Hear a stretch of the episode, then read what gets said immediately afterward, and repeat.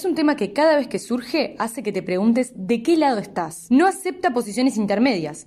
O tenés todos los argumentos a favor de la eutanasia o definitivamente estás en contra. ¿Qué posibilidades hay de que la eutanasia o la muerte asistida terminen por convertirse en una realidad?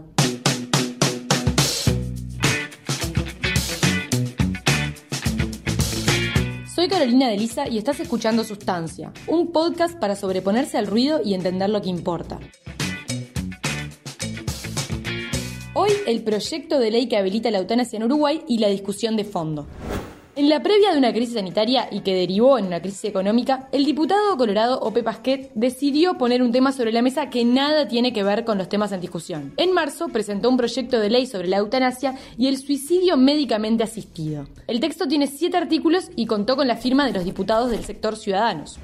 El proyecto tiene como objetivo quitar responsabilidad al médico que ponga fin a la vida de un paciente o lo ayude a terminar con su vida siempre y cuando la persona tenga una enfermedad terminal o padezca un sufrimiento insoportable. El paciente que pida el suicidio asistido debe ser mayor de edad y debe ser psíquicamente apto. Uno de los argumentos que presentó Ope Pasquet en su proyecto fue que la voluntad del paciente que sufre debe ser tenida en cuenta y se merece tener atención sobre la base de la dignidad y la libertad de la persona. El segundo artículo marca que otro médico, y no quien atienda al paciente, dé una opinión fundada sobre el estado de salud y que determine la gravedad incurable de su enfermedad. Esto haría que el médico tratante tenga un respaldo en su actuación y también brinde tranquilidad a la familia de la situación que se está atravesando. Para asegurarse de que la decisión del paciente de terminar con su vida es firme, el profesional tendrá que entrevistarlo dos veces, con una diferencia de 15 días, y tendrá que dar información sobre los cuidados paliativos o tratamientos disponibles para su enfermedad, así como sus efectos. Tres días después de la última entrevista, el paciente declarará su voluntad de terminar con su vida y tendrá que tener dos testigos que no sean ni el médico ni su familia, y no deben recibir beneficios económicos que deriven de la muerte del paciente. También se prevé que el proceso puede ser cancelado de manera inmediata en cualquier momento. ¿Por qué a Ope Pasquet se le ocurre en este momento que Uruguay debe discutir este tema? El legislador dio a conocer su argumentación en una entrevista con Telemundo. Lo que está de por medio es la libertad de la persona y su propia dignidad, que se ve menoscabada, así lo estoy convencido yo de esto, cuando no se le reconoce la posibilidad de tomar una decisión sobre su propia vida. En esto va la dignidad. Hay gente que puede tomar la decisión que entiende pertinente y ejecutarla por sus propios medios. Hay gente que necesita la ayuda de un tercero.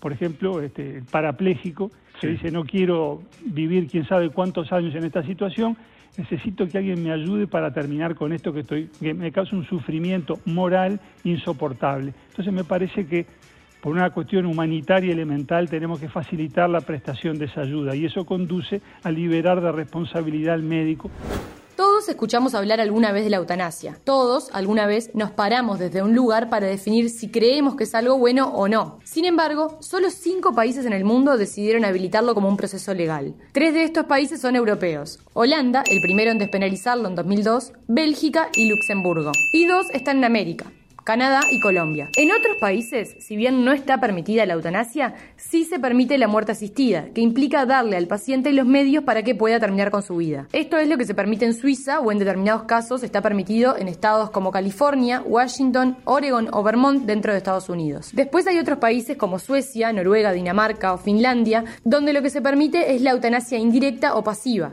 que implica suspender el tratamiento médico que mantenía con vida al paciente. ¿Qué pasa en Uruguay? Por ahora, tanto la eutanasia como el suicidio asistido están prohibidos. Los médicos están obligados por ley a seguir los tratamientos de los pacientes terminales. El artículo 315 del Código Penal indica que quienes determinen el suicidio de una persona o ayuden a cometerlo pueden tener una pena de entre seis meses de prisión a seis años de penitenciaría.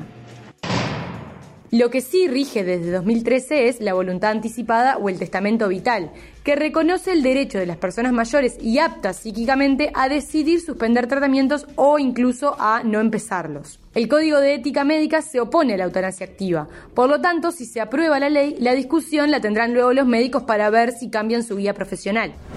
Algunos de quienes se oponen a esta iniciativa creen que este es el comienzo de un permiso que después puede ir ampliándose. Es decir, como si se abriera la puerta a que más adelante la discusión sea, por ejemplo, permitir la eutanasia en personas que no tienen enfermedades terminales o que incluso no tienen ningún tipo de problema médico. Y la principal opositora es, por supuesto, la Iglesia Católica. La conferencia episcopal considera la eutanasia como un género del homicidio llevado a cabo en un contexto clínico y cree que no es éticamente aceptable causar la muerte de un paciente. Los obispos sostienen que una ley así iría en contra del Código de Ética Médica, contra la Constitución e incluso contra normas internacionales que defienden la vida y a las que Uruguay adhiere, por ejemplo, el Pacto de San José de Costa Rica.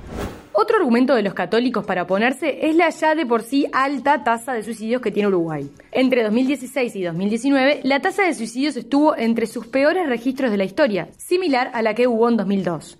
En el último año se registraron 723 suicidios, que fueron bastantes más que las muertes que hubo en accidentes de tránsito, que fueron 422.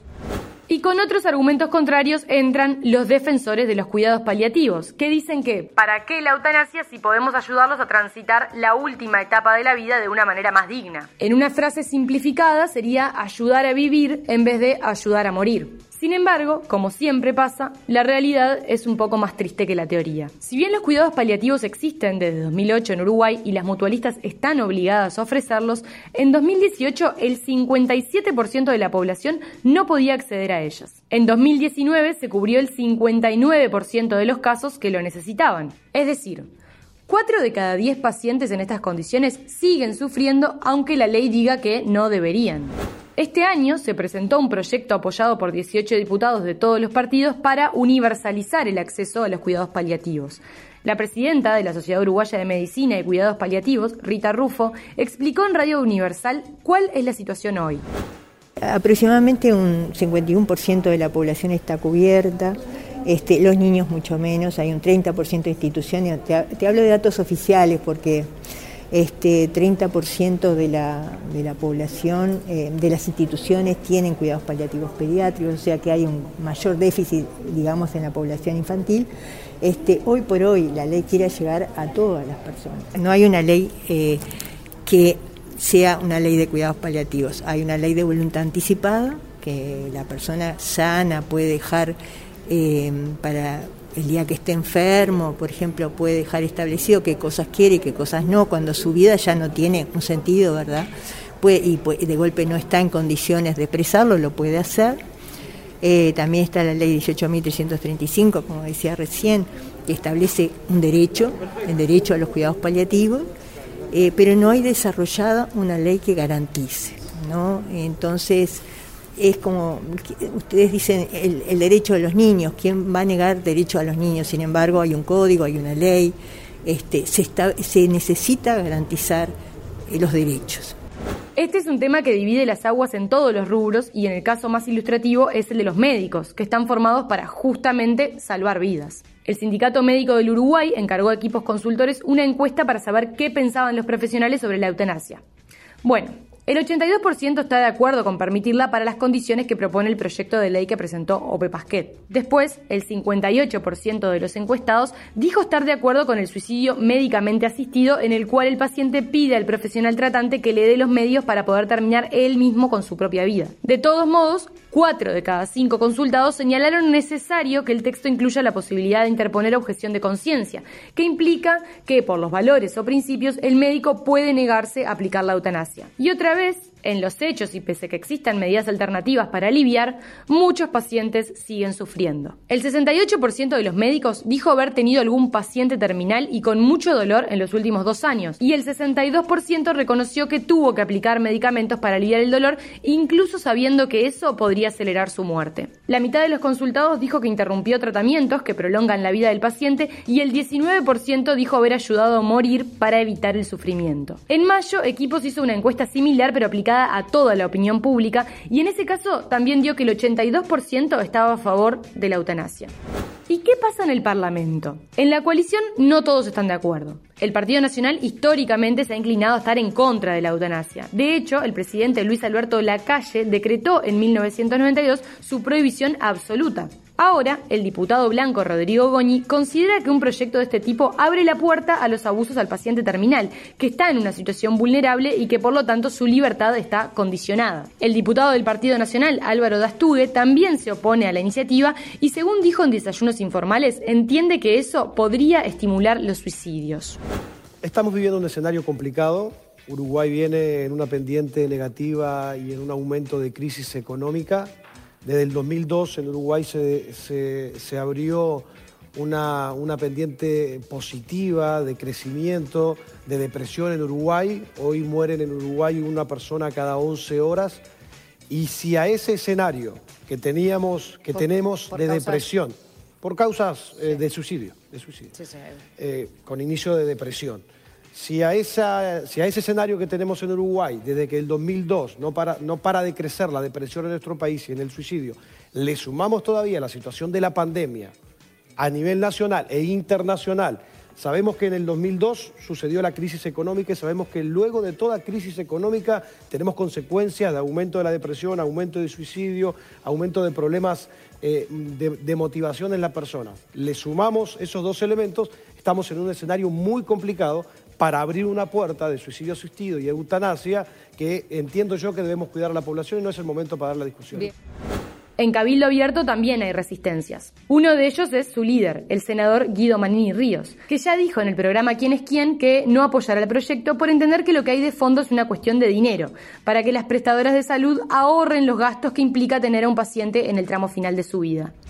Estimo, no lo hemos hablado todavía ni decidido como partido en Cabildo Abierto, pero estimo que Cabildo Abierto no va a acompañar. Hay experiencias a lo largo del mundo que demuestran que la eutanasia a veces se transforma en un tema económico, se transforma en un ahorro para determinados este, prestadores de salud que quieren acortar esa etapa final que es sumamente onerosa para el prestador de salud.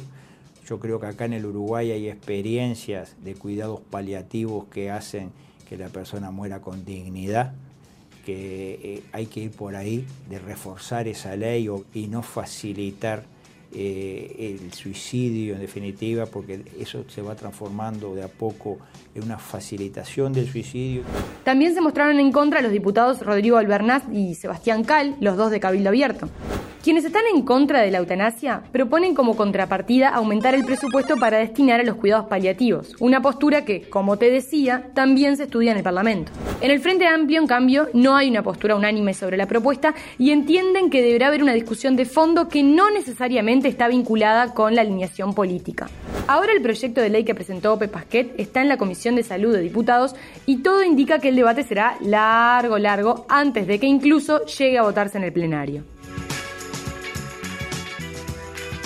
Sustancia es uno de los podcasts que ofrece El Observador. Puedes escuchar este y otros episodios en tu plataforma preferida: Spotify, Google Podcast, Apple Podcast o TuneIn. Suscríbete al Observador Member para ser parte de nuestra comunidad, acceder sin límites y apoyar contenidos de calidad.